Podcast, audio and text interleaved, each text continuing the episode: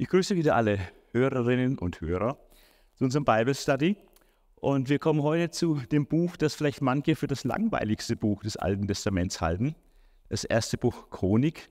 Und äh, viele, viele scheitern daran, wenn sie da anfangen zu lesen, wirklich die ersten neun Kapitel durchzulesen, weil dieses Geschlechtsregister eigentlich für unser Empfinden sehr, sehr langatmig und nichtssagend und unnötig oder so erscheinen was sie nicht wirklich sind.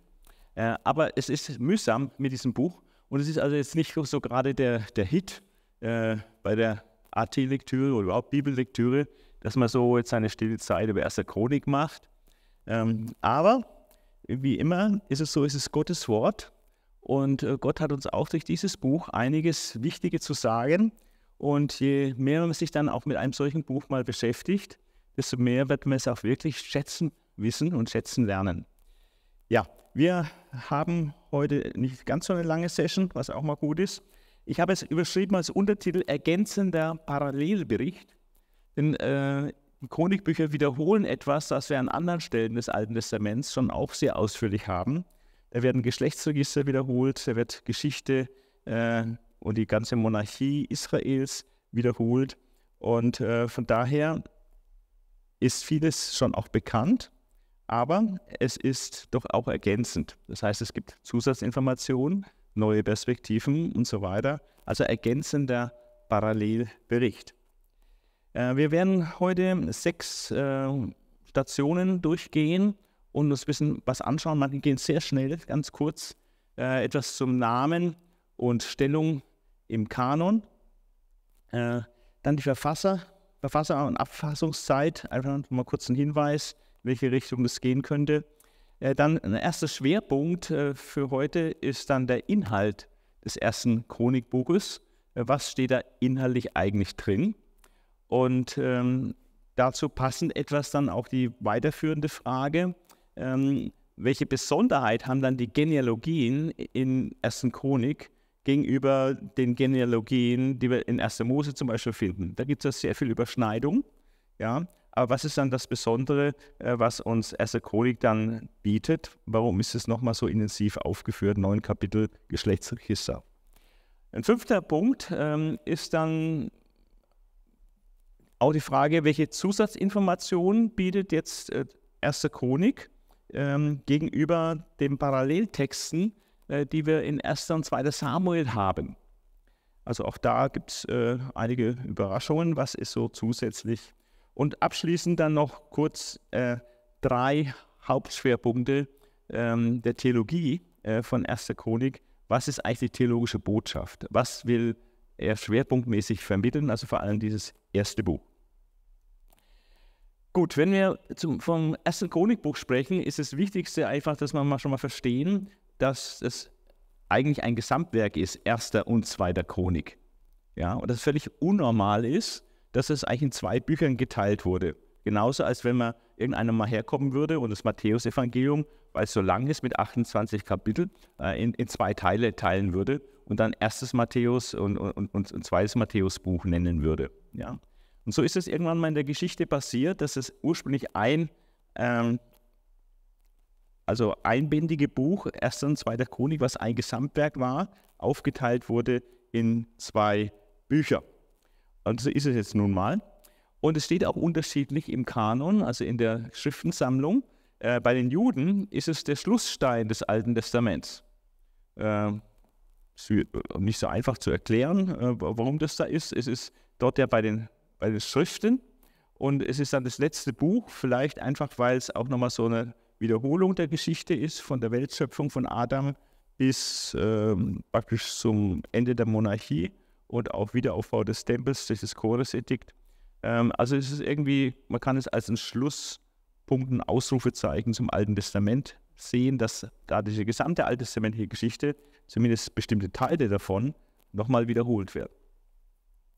In unseren deutschen Bibeln äh, ist es völlig anders einsortiert. Ähm, da ist es nicht im Schriftenkanon, sondern äh, in den, bei den historischen Büchern und bildet einfach, weil es chronologisch gesehen hinten ist, äh, das letzte äh, auf den Abschluss der historischen Bücher. Also das hat dann alles immer seine Erklärung und äh, man kann dann Argumente für und so äh, gegenbringen. Das ist aber müßig. Es ist einfach mal so in den unterschiedlichen ähm, Bibeln ist manchmal ein bestimmtes Buch auch unterschiedlich einsortiert. Verfasserabfassungszeit, man weiß es nicht, wer dieses Buch geschrieben hat. Man hat Vermutungen oder kann Vermutungen anstellen. Es ist, es ist unbekannt, aber eins ist klar, und wir werden das nächste Mal, wenn wir zweite Chronik machen, dann noch ein bisschen tiefer darauf eingehen. Äh, es ist aber klar, dass es sicherlich nach dem Exil entstanden ist. Also nach dem babylonischen Exil, das heißt also im 6. oder vor allem wahrscheinlich im 5. Jahrhundert äh, vor Christus. Und es gibt einige interessante Indizien, keine Beweise, aber einige interessante Indizien, dass das, was die äh, jüdische Tradition sagt, dass Esra und Nehemiah äh, hinter diesem Werk stehen, äh, dass das auch zutreffend ist. Äh, und man kommt dann so auf eine Zeit ungefähr äh, zwischen 450 und 425 vor Christus für die Abfassung der Chronikbücher. Und so sind wir jetzt schon beim dritten Punkt angelangt von sechsen, der Inhalt von erster Chronik. Und das erste Buch Chronik hat eigentlich zwei riesige Hauptblöcke. Nur zwei.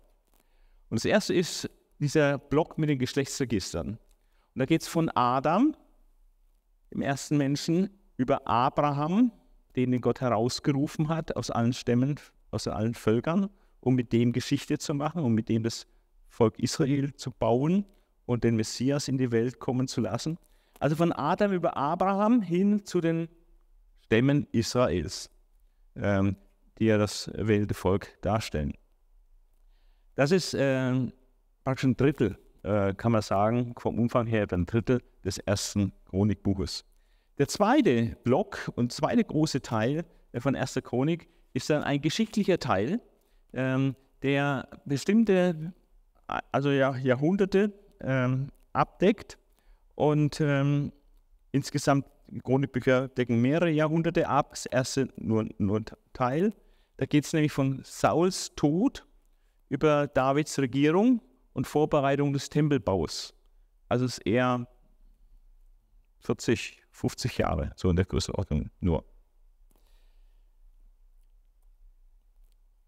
Man kann fragen, äh, warum so eine Betonung auf Geschlechtsregister. Äh, was ist überhaupt die Funktion von Geschlechtsregistern? Und es sind einfach mal vier Gedanken dazu.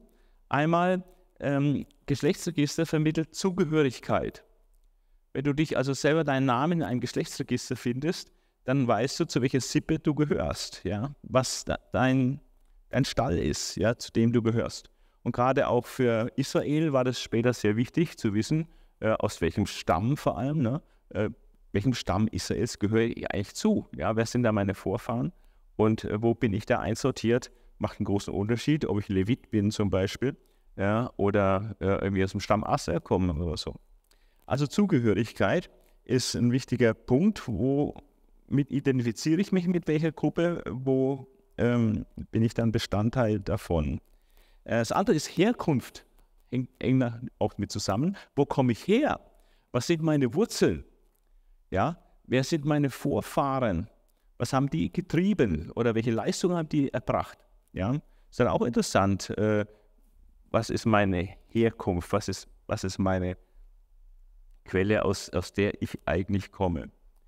Und ähm, mit dieser Zugehörigkeit zu einem bestimmten Stamm und der Herkunft auch von bestimmten, bestimmten Vorfahren und, und Stammvätern äh, hat dann auch eine Bestimmung äh, etwas äh, damit zu tun, weil den einzelnen Stämmen Israels auch eine besondere bestimmte Bestimmung zukam von Gott. Zum Beispiel der Stamm Juda war der Herrscherstamm, der der führende Stamm sein soll, aus dem dann auch das ganze Königtum, die Monarchie in Israel hervorgeht, aus dem dann auch der Messias hervorgeht. Oder der Stamm Levi war halt der Priesterstamm. Und das ist dann praktisch eine Bestimmung. Du wirst als Levit geboren, dann ist deine Bestimmung, Priester zu sein. Ja, oder Hilfskraft im Tempelkult. Ja, und so. Also die Bestimmung. Dann kommt noch ein bisschen hinzu, auch die prophetische Bestimmung, die wir bei Mose finden, also und auch bei Jakob, als so die beiden vor, kurz vor ihrem Tod die zwölf Stämme Israels segnen. Da wird auch etwas von der prophetischen äh, Bedeutung in der zukünftigen Geschichte deutlich. Und das ist dann auch ein Stück weit Bestimmung eines Stammes. Also interessant. Oder durch Legitimation, ähm, gerade auch äh, für Wohngebiete zum Beispiel, wenn also Stämme eine bestimmte Wohngebiet zugeordnet bekommen haben in Israel, äh, dann war die Zugehörigkeit zu einem bestimmten Stamm auch die Eintrittskarte für einen bestimmten Wohnort, für ein bestimmtes Gebiet, in dem ich mich niederlassen kann. Oder auch die Legitimation für meinen Beruf. Also wenn ich äh, nicht Levit war oder nicht nachweisen konnte, dass ich Levit war, dann konnte ich halt bestimmte Berufe äh, im Zusammenhang mit dem Tempelkult nicht ergreifen. Dann, ja, äh, vielleicht war ich äh, in der Sängerfamilie, ja, die, die Sänger stellten äh, am Tempel, äh, dann ist das Legitimation, wenn ich aus dieser Familie komme. Es ist eine Bestimmung, es ist meine Zugehörigkeit und dann auch meine Legitimation für eine bestimmte Tätigkeit dann. Also äh, die Geschlechtsregister haben äh, viel, viel mehr Bedeutung für Juden, ähm, auch durch den Tempelkult. Ähm, und die, wegen dem Zwölf-Stämme-System in Israel hat es eine viel, viel, viel größere Bedeutung, als wenn wir jetzt ein bisschen Ahnenforschung betreiben, um zu gucken, naja, äh, kann ich da irgendwelche Nach äh, Vorfahren äh, nachweisen, vielleicht aus der Reformationszeit oder so. Also das ist nochmal eine ganz andere Kiste hier. Äh, dann die Funktion des geschichtlichen Teils. Ähm, was will der Verfasser damit bezwecken? Äh, zum einen äh, wirklich neue Informationen geben.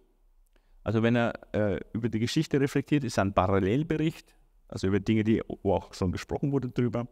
Aber es hat eine ganze Reihe von Sondergut, also neue zusätzliche Informationen und das ist natürlich wichtig. Äh, aber es gibt einen, äh, auch einen gewissen Teil äh, in erster Chronik, bei zweiter Chronik ist es noch viel stärker äh, ausgeprägt, dass es einen gewissen Teil gibt, ähm, wo wir einfach eine Parallelerzählung haben, wo es komplett schon auch genauso oder sehr, sehr ähnlich dann in Samuel steht oder in den Königsbüchern steht. Ja? Und warum geschieht das, dass es nochmal erzählt wird? Und das hat äh, natürlich mehrere Gründe. Zum einen das Prinzip, durch zwei oder drei erzeugen Mund soll eine Sache fest bestehen. Dadurch, dass bestimmte Dinge zweimal erzählt werden, werden sie umso sicherer, umso gewisser. Also es ist eine Bestätigung, wenn etwas wiederholt wird. Ja. Also Bestätigung. Aber es geht mehr als um Bestätigung. Es geht dann auch, ähm, dass man das dann durch kleinere Zusatzinformationen ergänzen kann und dass man vor allem auch eine ganz neue Perspektive einnehmen kann ich kann ja praktisch, sagen wir mal, die Geschichte der Monarchie äh, aus der Sicht äh, des davidischen Königshauses mir anschauen oder ich kann es auch aus der Sicht eines Priesters anschauen. Ja. Und äh, dann habe ich, äh, mache ich andere Wahrnehmungen, andere Beobachtungen ja, oder aus der Sicht eines Propheten. Also eine unterschiedliche Perspektive äh, ist dann auch ermöglicht, ähm, indem ich eine Sache nochmal erzähle. Ähnlich wie beim Verkehrsunfall, wenn da verschiedene Zeugen gehört werden und für die Polizei ist es ganz wichtig, diese Zeugen zu hören, weil jeder irgendwie auch ein bisschen anderen Aspekt noch reinbringt, um das ganze Geschehen zu erfassen. Äh, dann der geschichtliche Teil wird deswegen gebracht, es ist ja immer eine Auswahl, bei jeder Geschichtsschreibung kann ich eine Auswahl treffen von dem, was passiert ist. Und von daher wird eine Auswahl ge getroffen, die natürlich inhaltlich relevant ist. Also man kann sicher sein, dass es nicht äh, zufällig ist, was da drin steht, und dass es, der Verfasser sich sehr viel dabei gedacht hat, dass er dieses aufgenommen hat in sein Buch. Wenn es ihm nicht wichtig gewesen wäre, hätte es einfach nur den Tisch fallen lassen oder extrem kurz abgehandelt. Aber weil es für ihn relevant ist, äh, deswegen wird es gebracht. Und äh, für den Verfasser äh, damals, wahrscheinlich im 5. Jahrhundert äh, vor Christus, ähm, wahrscheinlich Priester Esra und Statthalter Nehemiah, wenn es also aus deren äh, Quellen stammt, aus ihren Federn stammt, dann haben die bestimmte Interessen und äh, Dinge, die ihnen wichtig sind. Und äh, für ihre Zeit und für sie als Autoren hat das eine sehr, sehr große Relevanz. Aber weil es Wort Gottes ist, hat es auch für uns noch eine gewisse Relevanz. Anders als für die ursprünglichen Empfänger dieser Schrift, aber es hat trotzdem eine bleibende Relevanz innerlich gesehen. Und das Ganze ist natürlich auch der geschichtliche Teil, das ist eben das Besondere in der Bibel, dass der geschichtliche Teil nicht einfach nur Geschichte erzählen will, einfach so als Bericht von Fakten, Dokumente, Dokumentation, dass die Dinge nicht verloren gehen, was passiert ist in der Geschichte. Äh, wenn wir zum Beispiel deutsche Geschichte schreiben würde, würde man eigentlich so machen, da geht es um, um also Dokumentation, was ist passiert, natürlich auch irgendwo ein gewisser Deutungsrahmen. Aber im Unterschied zu säkularer Geschichtsschreibung haben wir in der Bibel immer diesen theologischen Deutungsrahmen. Das heißt, dass die Geschichte, die Ereignisse, die berichtet werden, aus der Sicht Gottes dargestellt werden und äh, in einen größeren geistlich-theologischen Zusammenhang gestellt werden. Also von daher ist es nicht unwichtig oder uninteressant, wenn ähm, auch geschichtliche Sachen wiederholt werden und durch Zusatzinformationen angereichert werden. Jetzt kommen wir zum Aufbau der Geschlechtsregister, dem ersten großen innerlichen Block. Was findet sich da? Und da werden wir jetzt heute nicht viel Texte lesen, äh, sondern nur sehr, sehr sporadisch mal äh, reinschauen in den Bibeltext. Äh, aber es soll es helfen, ähm, wenn man sich das vornimmt. Ich lese jetzt das erste Buch Chronik mal durch. Dann habe ich hier einfach eine gewisse Vorstellung, was erwartet mich, wie ist das vielleicht strukturiert und so weiter. Äh, der erste Block ist von Adam bis Abraham. Adam, der erste Mensch, Abraham, der Stammvater, wo Israel herkommt, wo dann auch Jesus herkommt. Und äh, das finden Sie in Kapitel 1 äh, in 1. Chronik äh, von Adam bis Abraham. Dann von Abraham zu den zwölf Stämmen Israels. Und das ist praktisch der ganze Rest. Also es, wird, es geht nur um Israel im Geschlechtsregister. Es geht also nicht um irgendwelche heidnische Völker oder sonst was. Ähm, und da habe ich dann eine, eine gewisse äh, Klärung. Zunächst werden äh, Verwandte äh, von Abrahams, die Ismaeliter, von dem Abrahams Sohn Ismael und die Edomiter von Jakobs Sohn Edom, die aber beide nicht in der Verheißungslinie waren. Die werden also praktisch mal vorangestellt und das, dass sie abgehandelt sind. Sie gehören zur Familie im größeren Sinne, aber gehören nicht wirklich zur Verheißungslinie äh, Abraham, Isaak, Jakob. Aber die werden da mal ausführlich abgehandelt, diese anderen nicht erwählten Söhne von Abraham und äh, Isaac. Dann äh, haben wir einen großen Block Juda, das habe ich jetzt mal rot hinterlegt hier äh, in der Folie, weil ähm, das dann als erstes kommt, weil es auch besonders wichtig ist und auch sehr ausführlich wird es berichtet. Wir haben da also insgesamt also dreieinhalb, also äh, zweieinhalb Kapitel, 100 äh, Verse insgesamt, die über Juda gehen extrem ausführlich. Dann Simeon, äh, dann folgt der Stamm Ruben. Wir sehen von den Versen wird es jetzt schon sehr viel schmaler.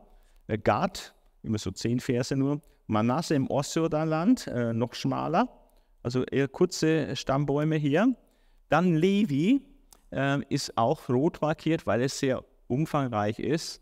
Äh, ich glaube 87 Verse insgesamt, äh, wo die Leviten dargestellt werden. Also Juda und Levi sind die Bedeutungsstämme, jetzt auch gemäß in diesem Geschlechtsregister, wie sie auch intensiv behandelt werden. Da sehen wir also Levi 87 Verse, Issachar gerade mal 5 Verse über den Stamm Issachar. Sieht man schon Gewichtungen. Benjamin ist auch nochmal, äh, äh, kommt dann Benjamin, hier nur kurz, aber da kommt später nochmal ausführlicher. Dann Naphtali, nur ein einziger Vers über Naphtali. Manasse im Ost- und Westjordanland, äh, ein paar wenige Verse. Ephraim, obwohl er an sich bedeutender Stamm des Nordreichs war, auch relativ kurz äh, behandelt. Und dann Asser, auch zehn Verse. Und dann kommt nochmal Benjamin ausführlich. Nochmal 40 Verse, sodass insgesamt äh, 57 Verse oder was sind, äh, wo es über Benjamin geht. Also auch große Bedeutung Benjamin. Das war ja die zwei Stämme, Juda und Benjamin, die das Südreich gebildet haben. Also wir sehen schon, der Schwerpunkt liegt auf dem Südreich, äh, auf dem Davidsreich äh, nach der Reichstrennung. Und äh, deswegen sind die besonders äh, gewichtet hier. Dann der Vater Gibeons, der Vorfahre von König Saul war. Ähm, der bekommt ein eigenes Geschlechtsregister, äh, relativ umfangreich. Immerhin war ja Saul auch König, nicht dann der König nach dem Herzen Gottes und sein Königtum wurde auch weggewischt von Gott und beendet wegen Ungehorsam. Ähm, aber geschichtlich ist es relevant und ähm, ist interessant, ähm, dass das hier überhaupt so ausführlich behandelt wird und dann nicht nur einmal, und man sieht es an der Blaufärbung, äh, das kommt doppelt vor. Der Vater Gibeons, Vorfahre von König Saul. Und dann gibt es eine Abschlussbemerkung. Dann kommt äh, eine längere Darstellung der Bewohner Jerusalems nach dem Exil. Also wie sich Jerusalem wieder wie angesiedelt wurde, welche Familien und Sippen sich dann in Jerusalem äh, wieder ansiedelten nach dem Exil. Und dann kommt ein Parallelbericht zu dem vorherigen, wieder der Vater Gibeons, Vorfahre von König Saul, fast wortwörtlich identisch, aber auch nicht ganz wortwörtlich identisch. Also ein sehr interessanter Aufbau. Ähm, und was sind die Besonderheiten jetzt von diesen Geschlechtsregistern? Sind wir schon bei Punkt 4. Was sind die Besonderheiten dieser Geschlechtsregister, wenn man sie jetzt mal mit äh, den Geschlechtsregistern 1. Mose vergleicht oder auch insgesamt, was äh, ein bisschen ins Auge stechen bei diesen Geschlechtsregistern. Wir kommen jetzt ein paar Unterpunkte. Hervorhebung der drei wichtigsten Stämme Israels. Wir haben gesehen, Juda 100 Verse, Levi 87 Verse, Benjamin 57 Verse. Das sind die mit Abstand am stärksten gewichteten Stämme. Äh, bei der Darstellung des Stammes Juda fällt dann auf, dass ähm, der Stammbaum Davids, des Königs nach dem Herzen Gottes, und der wird extrem umfangreich dargestellt, allein der Stammbaum Davids äh, 24 Verse, äh, dass der in der Mitte eingebettet ist in der Gesamtdarstellung des Stammes Juda, also eine zentrale Stellung einnimmt äh, durch diese Platzierung. Wir haben also Kapitel 2, Vers 3 bis 55, geht es über die Herkunft des Stammes Juda. Dann geht es nur über das Davidshaus, 24 Verse, und dann nochmal 33 Verse äh, weitere äh, Genealogien zu dem Davids, äh, zu dem Juda, Stamm Juda. Weiter fällt auf, dass der Stamm Levi äh, genau in der Mitte der, der gesamten Stammbäume äh, steht. Auch sehr umfangreich, wie schon gesagt, aber es ist praktisch mittig. Und immer so ein bisschen, was am Anfang, in der Mitte und am Ende ist, hat irgendwie auch eine besondere Betonung. Und Levi bildet das Zentrum. Und das ist sicherlich nicht zufällig, sondern das ist Absicht und gewollt, weil es überhaupt dem Verfasser äh, der Chronikbücher äh, ganz stark auf Tempel, Tempelkult, Dienst der Leviten und so weiter ankommt. Deswegen ganz logisch, dass die auch im Zentrum, äh, im Mittelpunkt der ganzen Geschlechtsregister stehen. Äh, was auffällt und was man keine Erklärung hat oder schlecht, nicht, nicht weiß, man kann nur Vermutungen anstellen, es fehlen zwei Stämme Israels, fehlen überhaupt, fehlen total äh, in in diesen Geschlechtsregistern erster Chronik. Wobei man hätte ja auch ein bisschen irgendwas ergänzen können aus den mosaischen Geschlechtsregistern. Äh, da wird ja auch ein bisschen was über die Stämme gesagt. Aber Fehlanzeige, wir haben null Information über Sebulon und dann äh, vielleicht ganz praktische Gründe, dass die, die Stämme, auch die ein bisschen weiter weg von Juda waren, dass einfach da auch keine Informationen zugänglich waren nach dem Exil äh, und dass man dann es einfach hat unter den Tisch fallen lassen. Es ist nicht so, dass die Stämme ähm, nicht mehr existierten oder dass sie keine Zukunftsperspektive haben. Auch Sebulon und Dan kommen vor bei Propheten Ezekiel, wo dann die Landverteilung im Tausendjährigen Reich beschrieben wird, äh, wo dann alle zwölf Stämme ähm, und der Stamm Levi äh, dann auch ihren Landstreifen bekommen, äh, vom Mittelmeer bis äh, östlichen Teil und da ist Sebulon dann auch selbstverständlich dabei. Also die sind nicht verloren oder haben aufgehört zu existieren, aber sie finden keine Erwähnung. Wahrscheinlich mangels Information finden sie keine Erwähnung in den Geschlechtsregistern.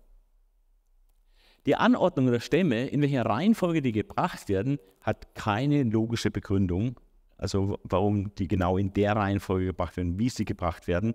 Man muss natürlich irgendeine Reihenfolge wählen, aber es ist nicht äh, historisch, chronologisch, so nach der Anzahl, wie sie geboren wurden. Ja, äh, ist auch nicht geografisch. Äh, also man hat keine wirklich äh, kein erkennbares Schema, wie er genau jetzt an diese Ordnung kommt. Gut, die Leviten in der Mitte, Juda am Anfang, Benjamin am Schluss ein bisschen stärker, aber wie die anderen Stämme da einsortiert sind, ist völlig nicht erklärbar, ist einfach halt so gemacht worden. Auffällig ist die doppelte Anführung des Stammbaums Gibeons als Umklammerung der Einwohnerliste Jerusalems. Und dadurch wird natürlich das, was in der Mitte steht, auch wieder ein bisschen betont. Das heißt, die Liste der Einwohner Jerusalems wird dadurch ein bisschen stärker markiert, indem es so ein, eingekreist wird oder umklammert wird von zwei fast völlig parallelen äh, Stammbäumen über Gibeon. Und ähm, alle Geschlechterangaben, die zeitlich gesehen äh, jenseits von Mose liegen, also Menschen, die erst nach Mose geboren wurden sozusagen, das ist natürlich alles Sondergut, diese, dieses Geschlechts, äh, dieser Geschlechtsregister, die konnte Mose ja natürlich nicht erwähnen, weil die noch nicht gelebt haben.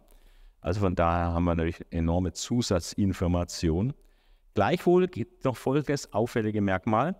Ähm, es ist keine lückenlose Geschichte äh, von Abraham bis in die Gegenwart des Verfassers. Überhaupt nicht sondern wir haben eigentlich überhaupt keine Stammbaumregister während der 430 Jahre des ägyptischen Exils. Das ist praktisch äh, völlig im Dunkeln. Und wir haben auch keine äh, Stammbaumregister, wenn man die Geschlechtsregister genau studiert, stellt man es dann fest, keine genaue Stammbaumregister während der 300 Jahren dauernden Richterzeit, wo es auch ziemlich drunter und drüber ging und so und praktisch einfach nicht dokumentiert wurde, wurde wahrscheinlich irgendwie mündlich wussten die Leute schon noch, zu welchem Stamm sie gehören. Aber dann werden einfach dann die Vorfahren, und da werden manchmal Jahrhunderte übersprungen und sagt, mein Vorfahre war der und der und von dem kommen wir her. Aber die, die einzelnen Zwischenglieder weiß man nicht. Ein letztes äh, Besonderheit der Geschlechtsregister gegenüber 1. Mose. Es gibt natürlich in diesen Geschlechtsregistern schon auch eingestreute Perlen oder ergänzende Informationen, die einfach interessant sind.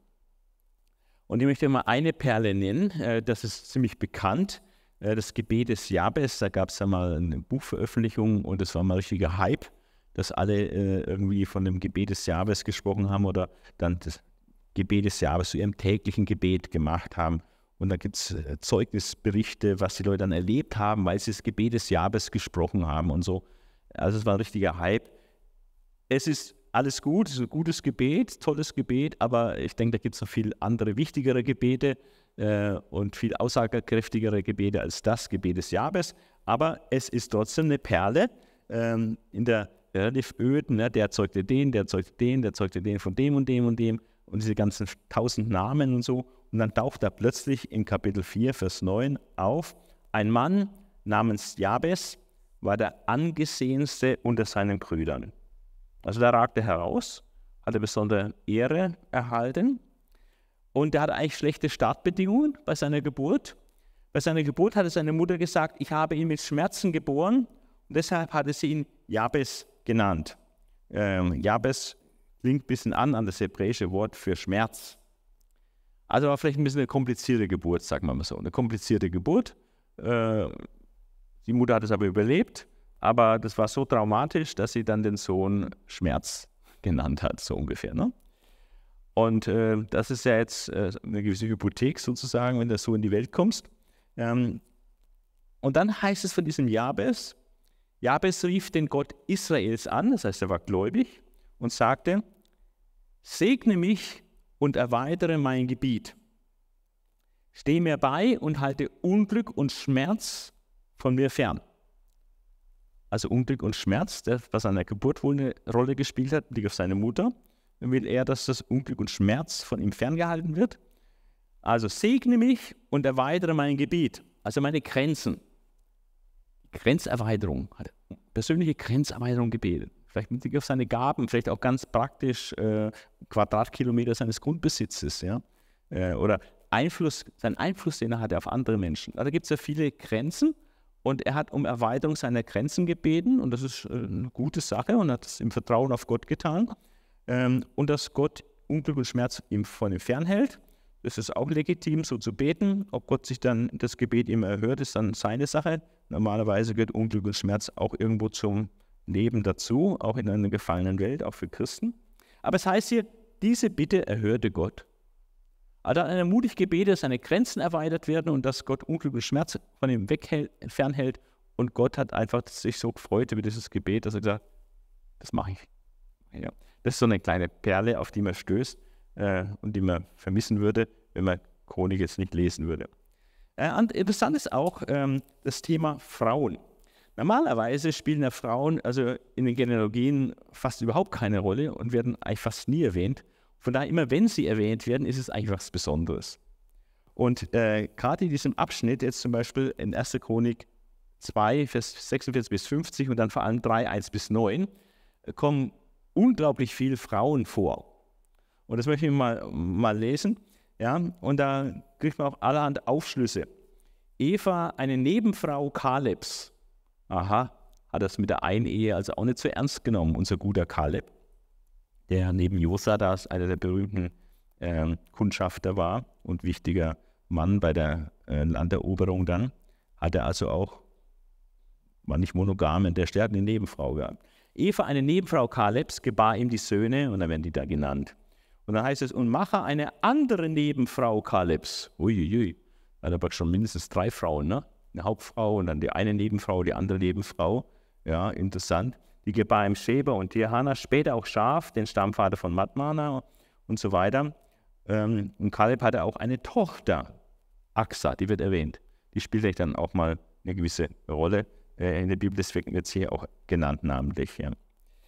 Dann äh, heißt es weiter, äh, die Söhne Hurs ist erstgeboren von Kalebs Frau Ephrata.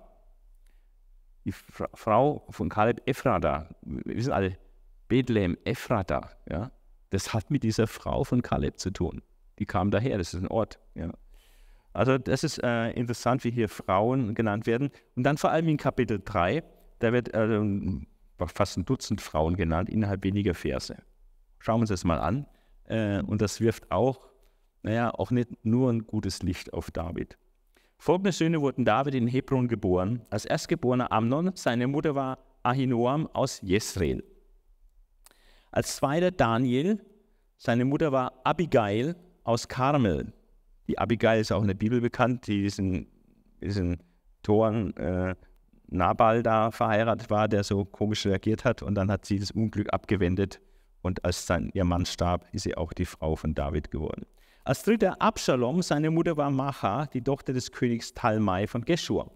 Äh, das war eine Königstochter, die Mutter von Absalom, deswegen hat er sich auch so prädestiniert gefühlt, dass er natürlich unbedingt der König werden muss, weil er seine moderne Königstochter Tochter war, im Gegensatz zu den anderen Ehefrauen Davids.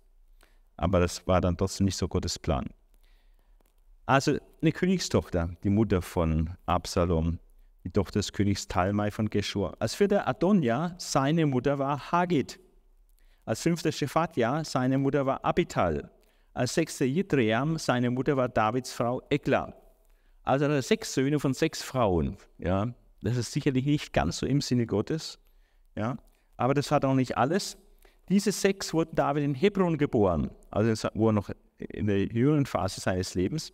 Dort regierte er siebeneinhalb Jahre, danach regierte David 33 Jahre in Jerusalem. Aber hat nicht nur äh, in Hebron diese Kinder bekommen, sondern auch dann später. Und dort wurden ihm folgende Söhne geboren: vier von Bathseba, der Tochter Amiels, Shamua, Shobab, Nathan und Salomo. Bathseba, das ist eigentlich die Frau des Uriah. Aber das wird in Chronik nicht gesagt, weil in Chronik vermieden wird, äh, negative Dinge so stark hervorzukehren. Äh, Matthäus macht das in seinem Geschlechtsregister, äh, wo er das Geschlechtsregister Jesu aufzeigt. Da sagt er dann, äh, dass äh, Salomo geboren wurde von der Bathseba, der Frau des Uriah. Also sehr peinlich, ne? Also dass David hier mit der Frau, die eigentlich einem anderen gehört hatte, äh, da einen Sohn gezeugt hat und der wurde dann auch König. Aber hier äh, eine andere Feinheit hier, Bathseba wird genannt, dass da vier Söhne von ihr geboren wurden, Shamua, Shobab, Nathan und Salomo. Und ähm, Salomo ist ja im Stammbaum Jesu, Matthäus 1. Ähm, aber der Nathan, auch Sohn der Bathseba, ist auch im Stammbaum Jesu, nämlich in Lukas 3. Da wird nämlich der Stammbaum äh, zugeführt, nicht über Salomo, sondern über Nathan, dem Sohn Davids. Aber beide waren Söhne der Bathseba. Und es war eine ganz üble Geschichte, wie eigentlich die Ehe zwischen David und Bathseba zustande kam. Äh, Ehebruch und Mord steckt da dahinter, dass es zu dieser Ehe kam. Und trotzdem hat Gott am Ende in seiner unglaublichen Gnade dann auch diese Frau gesegnet, dass sie zur wichtigsten Frau im Königshof wurde und äh, zwei ihrer Söhne sogar im Stammbaum Jesu äh, vorliegen. Der eine Stammbaum geht wahrscheinlich ähm, Josef, zeigt die rechtliche Legitimation, Jesu König zu sein als Sohn Davids. Und der andere Stammbaum geht wahrscheinlich über die Maria, äh, die leibliche Mutter äh, Jesu, die auch Sohn aus dem Königshaus Davids abstammt und von daher eine Legitimation hat, dass ihr Sohn König wird. Also das sind so Hintergründe. Und dann heißt es hier noch weiter, ähm, neun Söhne von anderen Frauen, also noch mehr Frauen. Und dann werden die aufgezählt, andere Frauen. Und dann äh, dazu kamen auch die Söhne der Nebenfrauen. Also die Frauengeschichten von König David waren also alles andere als vorbildlich. Und sein Sohn hat es dann nicht besser gemacht, sondern noch viel stärker verschlimmert an dieser Stelle. Aber immerhin haben die, die Frauen Davids äh, ihn nicht negativ beeinflusst, in der Weise, dass sie ihn zum Götzendienst geführt hätten oder, oder sein Herz von Gott weggezogen hätten, wie das dann bei Salomo der Fall war. Ich wollte hiermit nur sagen, ähm, da gibt es manche Feinheiten zu entdecken, wenn man dann in diese Geschlechtsregister reingeht. Und eine Besonderheit ist eben auch, dass viele Frauen genannt werden. Und man wird, wird auch ein bisschen ernüchtert über manche Familienverhältnisse, wie viele Frauen da oft in einer, einem Mann im Spiel waren. Äh, oder auch, dann heißt auch mal eine Frau oder verstoßen und so. Also wie die Realität halt ist. Jetzt kommen wir zum Aufbau des geschichtlichen Teils, vom Tod Sauls bis zur Unterwerfung der Nachbarvölker durch David. Das ist der erste Block des geschichtlichen Teils, der teilt sich in zwei Blöcke, dieser geschichtliche Teil. Also vom Tod Sauls bis zur Unterwerfung der Nachbarvölker durch David kann man sagen, wo David dann auf dem Zenit seiner Macht war. Das wird beschrieben in einem ersten Teil. Und dann kommt ja ein weiterer großer Fehltritt von David, der eine verheerende Folgen hatte. Der eine Fehltritt war die Sache mit, mit Bathseba, äh, dieser Ehebruch und Mord, eine ganz, ganz große Tiefe. Das war noch bevor er äh, auf dem Zenit seiner Macht war. Aber nachdem er auf dem Zenit seiner Macht war, äh, hat er noch einen großen Fehler begangen, äh, der vielen, vielen Menschen, 80.000 Menschen das Leben gekostet hat. Äh, nämlich, er hat eine Volkszählung durchgeführt, was er nicht hätte tun sollen. Ja, das, das war eine Art Misstrauen von Gott und so. Und deswegen ist es eine Zäsur, diese Volkszählung, die also eine schwere Sünde war, hätte er nicht machen sollen, hat auch trotz Warnung von seinem Feldherrn Joab es sich darüber hinweggesetzt und hat doch seinen Kopf durchgesetzt und hat es gemacht. Und Gott hat einen großen Zorn gekriegt, dass er sich praktisch auf die Zahl seiner Leute verlassen will, genau wissen wollte, wie viele Soldaten er hat, um seine Macht äh, sich darauf zu stützen, auf seine große Zahl der Soldaten. Dabei soll er sich einfach auf Gott vertrauen, egal wie viele Soldaten es im Einzelnen waren. Und so war das ein Stück weit ein gewisses Misstrauensvotum und eine gewisse Autonomie von Gott, indem ich mich auf meine Ressourcen das genau untersuche und, und stütze und darauf dann mein Vertrauen setze. Das steckt wohl dahinter und deswegen kam der Zorn Gottes über ihn und hat ihm einfach Menschen weggenommen, indem er diese, diese, äh, das Gericht dann hat kommen lassen hat ihn drei Dinge wählen lassen, hat sich dann für das Kurze äh, entschieden und dann kam eben diese Pest und hat 80.000 Leute weggerafft. Ganz, ganz schlimme Episode. Und trotzdem ist wieder so mit der Gnade Gottes, wie damit schon bei Ehebruch und Mord mit Bathseba, dass Gott auch aus diesem Mist noch was Gutes hat wachsen lassen, ist es auch hier, dass aus diesem Mist, dieser Volkszählung, äh, mit dem anschließenden Gericht dann mit so vielen Toten, äh, dass er dann auch den David benutzt hat, durch das Opfer diesem, diesem Gericht Einhalt zu gebieten, es zu stoppen. Und das war dann auf der Tenne. Ähm, äh, und dort wurde dann, das war dann der Platz, wo später der Tempel gebaut wurde. Also das ist ähm, eine ganz verrückte Geschichte, dass also die, um herauszufinden, an welchem Ort später der Tempel gebaut werden sollte, äh, geht eigentlich diese Geschichte voraus mit der Volkszählung, die so viel Opfer gekostet. Ja. Und deswegen ist es ähm, dann auch ein eigener geschichtlicher Block, diese, diese Geschichte äh, von Davids Volkszählung bis zu seinem Tod und dem Regierungsbeginn Salomos. Das ist so der zweite Teil des geschichtlichen äh, Teils. Äh, jetzt schauen wir uns diesen äh, Teil an, aber nur ganz kurz. Ähm, was ist da inhaltlich jetzt gesagt?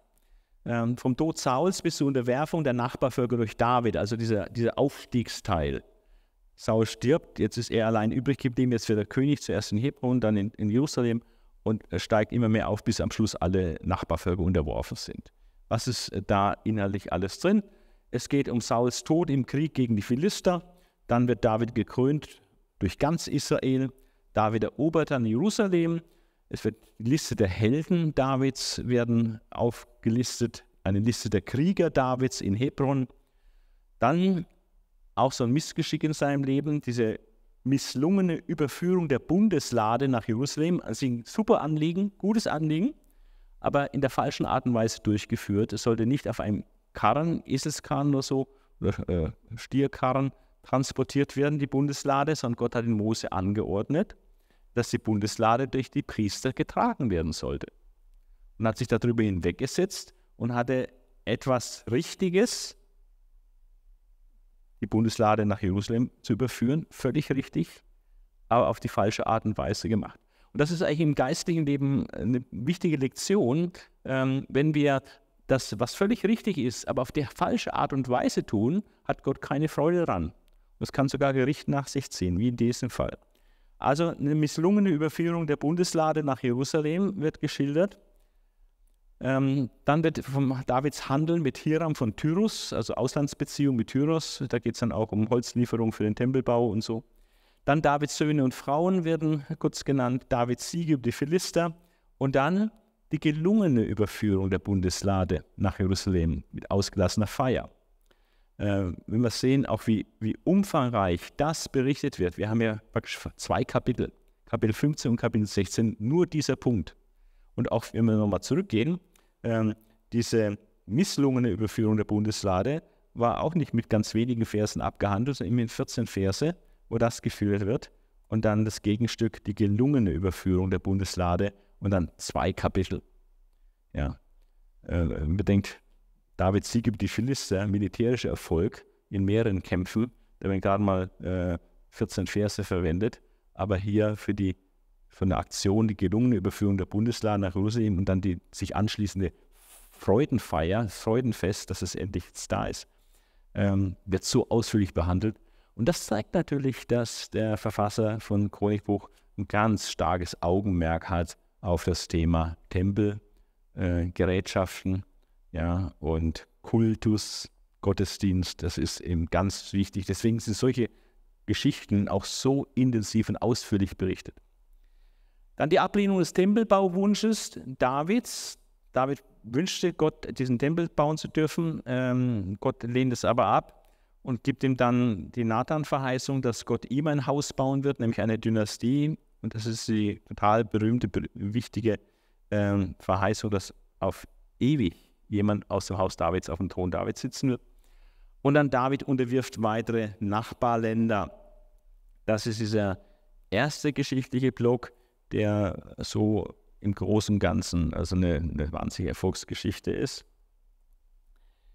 Dann der zweite geschichtliche Block von Davids Volkszählung bis zu seinem Tod und dem Regierungsbeginn Salomos ähm, auch sehr umfangreich. Wir haben also im Grunde genommen drei fast gleich lange Blöcke. Diese Geschlechtsregister, ein Drittel, dann von Sauls Tod bis zu, zum Höhepunkt der Macht äh, von David, zehn, rund 10, 11 Kapitel dann und hier nochmal zehn Kapitel, Kapitel 21 bis 29. Oder neun Kapitel. Gottes Gericht über Davids Volkszählung endet dann doch positiv äh, dass eben der Ort des zukünftigen Tempels identifiziert wird und gefunden wird und dann auch gekauft wird und dafür vorgeheiligt wird, dass es dann da der Tempel gebaut wird.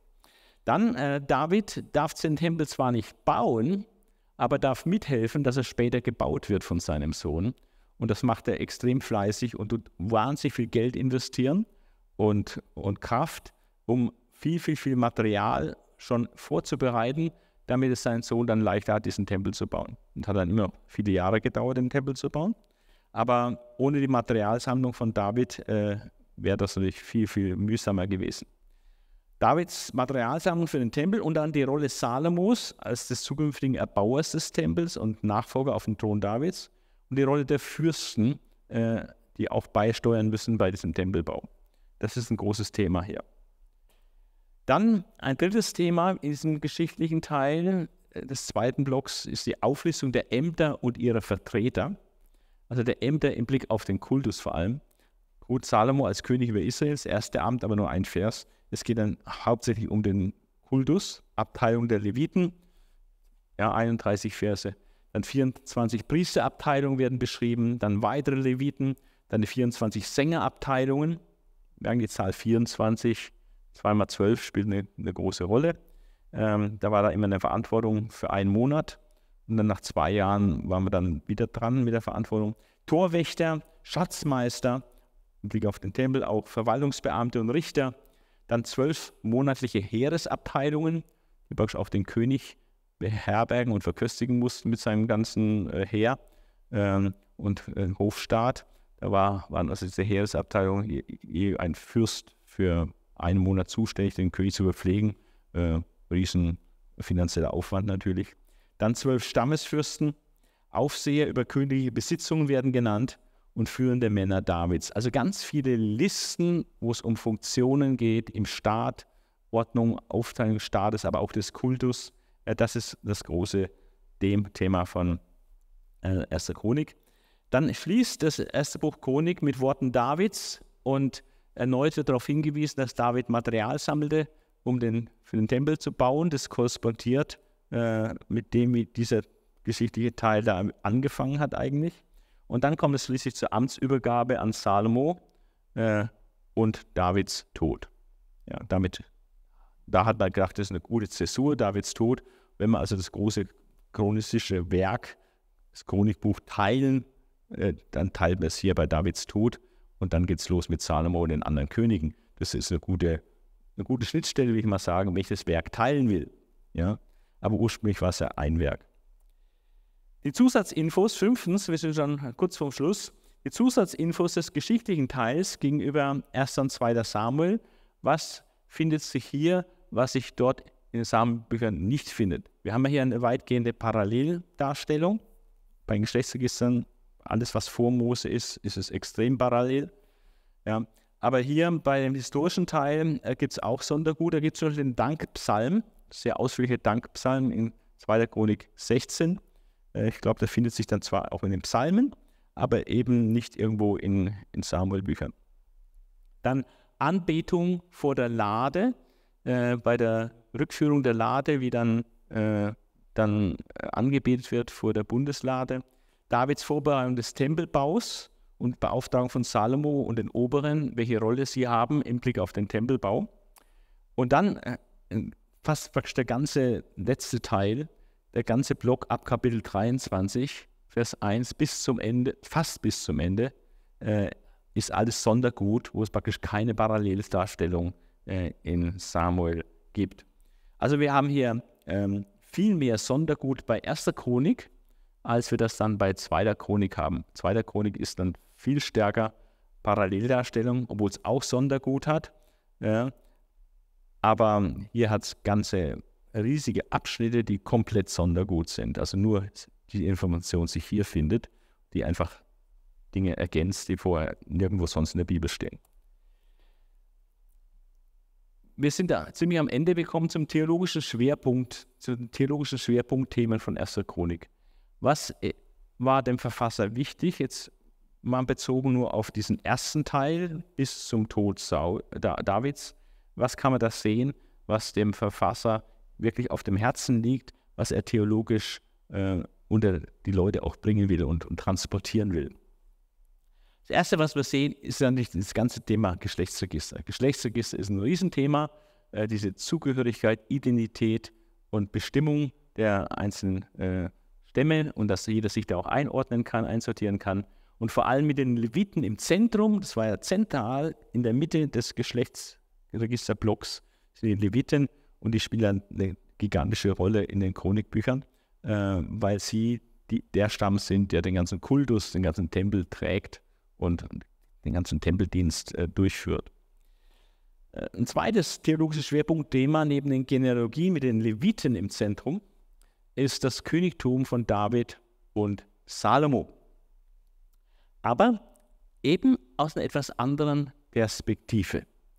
Ähm, es ist viel weniger diese politische Perspektive oder auch die biografische Perspektive, wie wir das in den, in den Samuel-Büchern finden, ähm, wird es also viel mehr von der politischen Seite oder von der persönlichen Seite von David beleuchtet, äh, sondern es hat auch hier eine, eine stärkere geistig-theologische äh, Perspektive.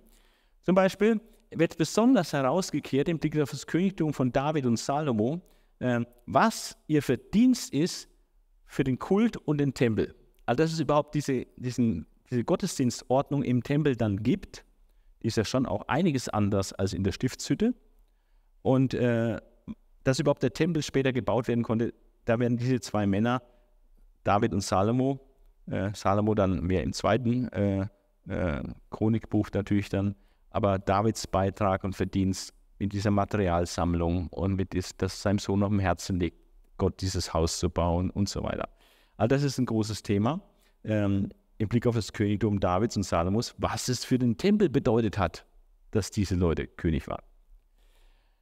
Ähm, ein zweites Unterthema bei dem Königtum Davids und Salomos ist, ähm, das hat die herausragende Stellung, das ist die Nathan-Prophetie.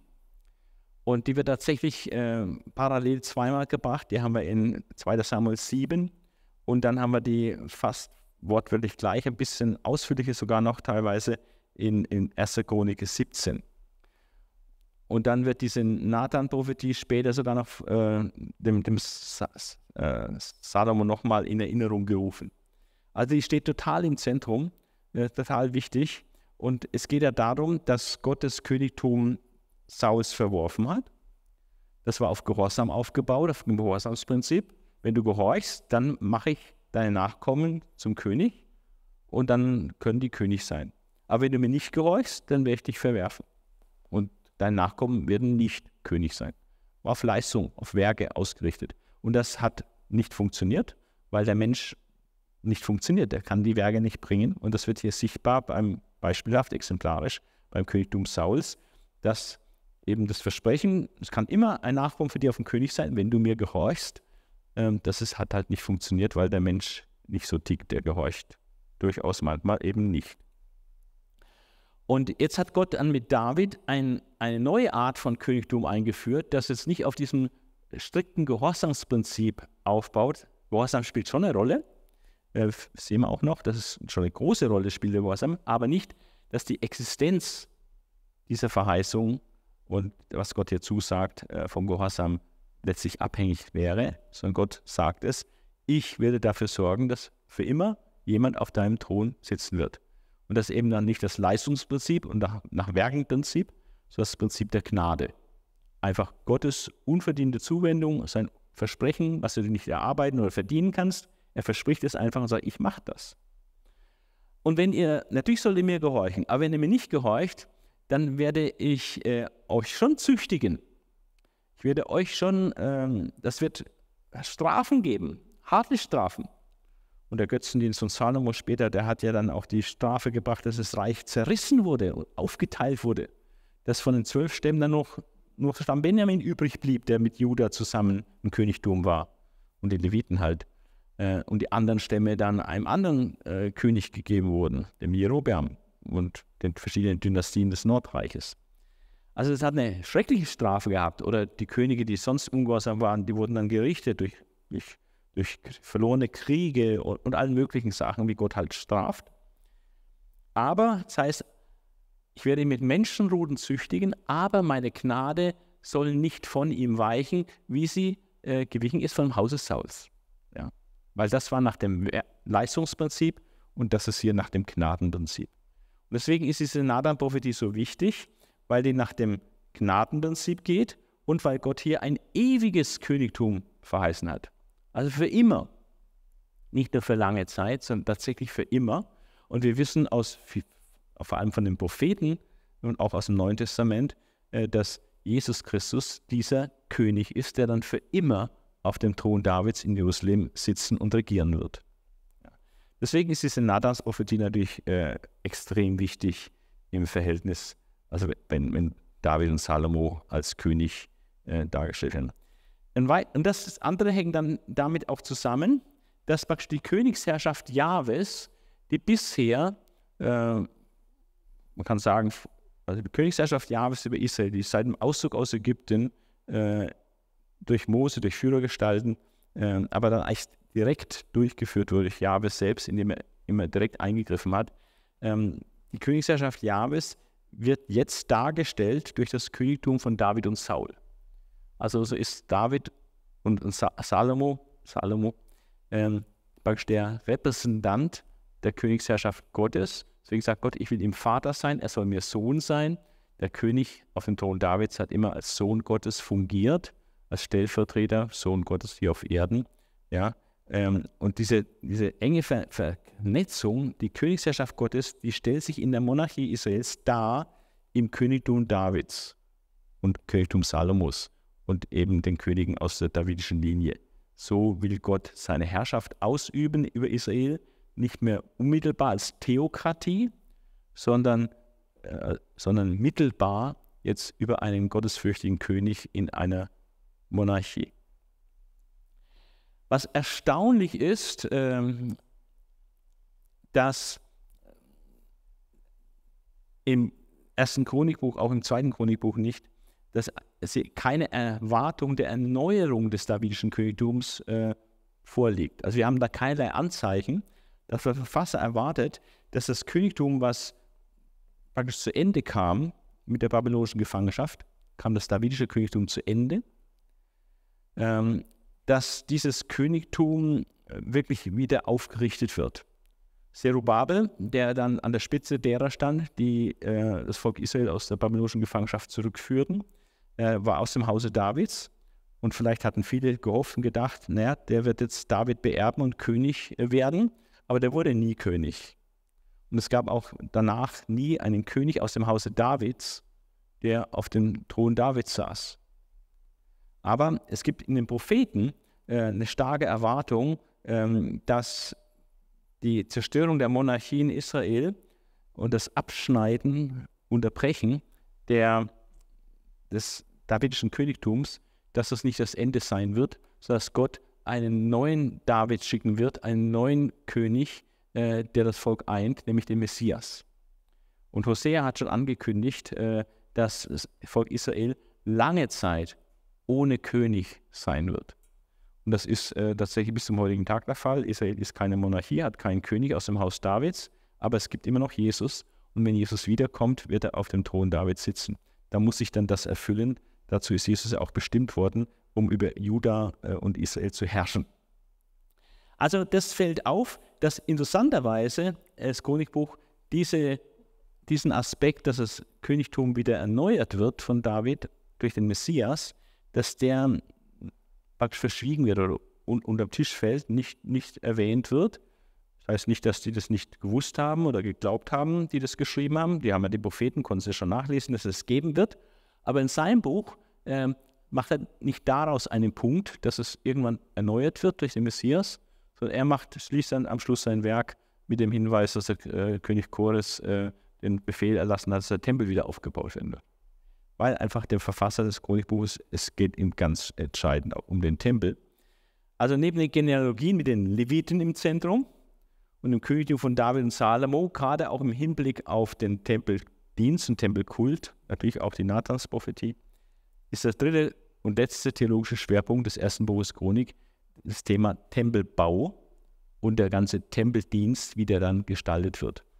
Und da haben wir einfach dieses ganze Sondergut, was sich da findet, was nur in erster Chronik zu finden ist, ähm, mit der ganzen Rolle, die Rolle, die die Leviten haben bei diesem Tempelbau, vor allem bei diesem Tempeldienst, welche Positionen da einzunehmen sind und wer dann Verantwortung übernimmt und so weiter, welche Berufsgruppen es da alles gibt. Also all diese Sachen ähm, ist ihm sehr wichtig, das genau auszuführen und, und detailliert alles aufzuschreiben. Dann, wer sind die Verantwortlichen des Kultbetriebes? Also welche Berufsgruppen spielen da eine Rolle? Welche Anführer sind jeweils dann zuständig und verantwortlich für die Sänger, verantwortlich für ähm, die Schatzmeister, verantwortlich für den Gesang äh, und, und den Betrieb, Opfer und so weiter. Also die Verantwortlichen des ganzen Kultbetriebs in verschiedenen Aspekten, Torhüter, Torwächter und so weiter, was alles da gibt was eine Rolle spielt, wird genau ausgeführt.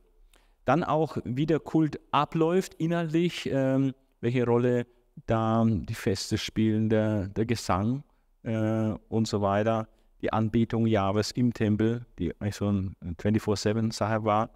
Ähm, das wird alles geordnet hier in äh, Erster Chronik. Dann eine riesen Materialliste, was da alles verbaut worden ist und wie viel Gold und Silber da alles verwendet worden ist, um den Tempel zu errichten. Ähm, das ist auch nicht beeindruckend, äh, wie viel Wert da hinein investiert wurde, weil es einfach auch dem Volk Gottes wert war, Gott dieses Haus zu bauen. Und auch der genaue Bauplan des Gotteshauses, wie, der, wie das dann schlussendlich gebaut werden sollte von Salomo, äh, wurde bereits vorher durch David alles festgelegt. Und das findet sich alles hier im ersten Chronikbuch.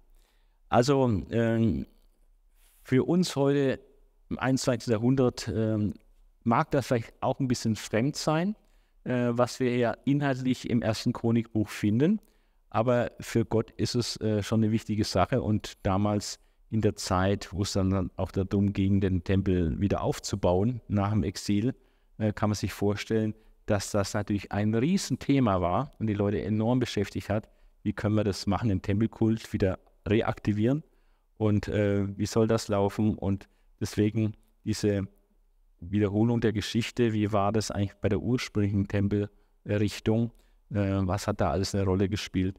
Äh, deswegen hat er so einen enormen theologischen Schwerpunkt auch auf Tempel, Tempelkult, Leviten und all das, ähm, was eben für den Tempelbau und Tempelkult auch nach dem Exil äh, von ganz herausragender äh, Bedeutung war. Ähm, so hat also haben bestimmte biblische Bücher ähm, zu bestimmten Zeiten vielleicht auch mehr aktuelle Relevanz als dann zu anderen Zeiten. Äh, obwohl sie trotzdem grundsätzlich auch zeitlos sind. Ja, man kann natürlich unheimlich viel auch über Gott als Person lernen, man kann über die Geschichte lernen, man kann äh, ganze Sache mit dem äh, Königtum Davids und so, das ist äh, zeitlos. Ja. Aber trotzdem hat es bestimmte Aspekte, die zu bestimmten Zeit interessanter waren, äh, als es vielleicht für uns heute ist. Aber es ist trotzdem gut äh, zu lesen. Und wenn man genau liest, sorgfältig liest, wird man viele, viele, viele Entdeckungen machen, wo man so äh, noch nie gesehen hat. Ja, deswegen möchte ich einladen, sich auch mit Erster Chronik zu befassen. Muss ich mal durchbeißen durch die Geschlechtsregister, aber die haben auch viele äh, hochinteressante Feinheiten und selbst Trost. Äh, da gibt es äh, manchmal ganz überraschenden Trost auch. Man wird es nicht glauben, aber ich kann es einfach nur sagen, so war das, als unser Sohn damals verunglückt ist mit 18. Ähm, und ich dann in meiner Bibellese halt durch, mich durch die Geschlechtsregister gerade gewählt habe, weil ich eigentlich halt da gerade dran war in der Bibel und habe dann plötzlich da gelesen, dass da heißt, und der und der starb kinderlos. Und dann noch ein paar Vers weiter, und deren starb auch kinderlos. Irgendwie habe ich mich getröstet gefühlt, gesagt, bist nicht allein, mein Sohn starb auch kinderlos. Also so hat Gott sogar Möglichkeit durch ein Geschlechtsregister einen Trost zu geben, in einer ganz konkreten Situation, äh, in der man sich da befindet. Äh, da gibt es immer Überraschungen. Ja. Also äh, Gott kann durch unglaubliche Verse reden, wo man vielleicht nicht denken würde, dass das relevant ist, aber es ist, kann doch relevant werden.